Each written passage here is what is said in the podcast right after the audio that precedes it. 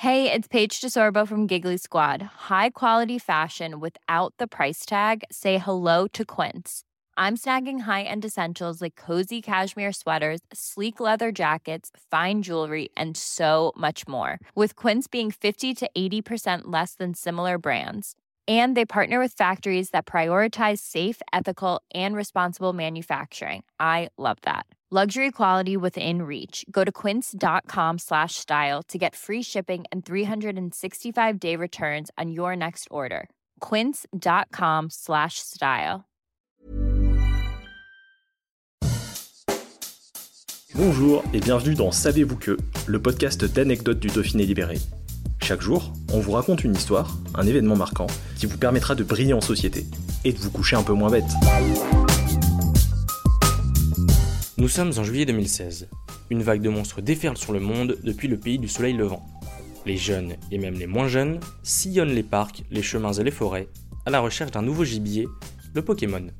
On signale en effet une recrudescence de Pikachu, de Salamèche et de Bulbizarre à travers l'Hexagone. Au village de Bressol, dans l'Ain, on s'inquiète en haut lieu. Pour la municipalité, la chasse aux fameux monstres nippons engendre des dangers à ne pas prendre à la légère. Si les Pokémon sont plutôt coutumiers des attaques lance-flammes, hydrocanon ou fatal foudre, ce sont des écueils plus terre-à-terre qui menacent les dresseurs en herbe. Car on ne trouve évidemment pas ces Pokémon dans la nature, à l'état sauvage, mais plutôt sur les smartphones des apprentis chasseurs. Le jeu Pokémon Go, grâce à la réalité augmentée, affiche les Pokémon sur l'environnement directement via l'écran. Il était alors commun de voir fleurir dans les médias et sur les réseaux des accidents liés à des dresseurs un peu trop distraits ou impétueux.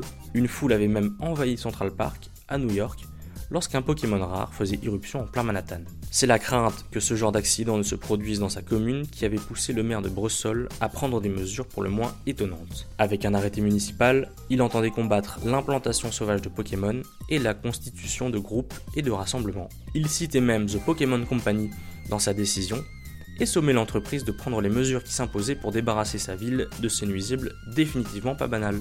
Il serait étonnant que l'arrêté ait fait le trajet jusqu'à Tokyo, siège de la société. Il y a donc fort à parier que bon nombre de Bressolans se soient battus sans répit malgré l'interdiction municipale pour un jour être le meilleur dresseur. Hi, I'm Daniel, founder of Pretty Litter. Cats and cat owners deserve better than any old-fashioned litter. That's why I teamed up with scientists and veterinarians to create Pretty Litter. Its innovative crystal formula has superior odor control and weighs up to 80% less than clay litter. Pretty Litter even monitors health by changing colors to help detect early signs of potential illness. It's the world's smartest kitty litter. Go to prettylitter.com and use code ACAST for 20% off your first order and a free cat toy. Terms and conditions apply. See site for details.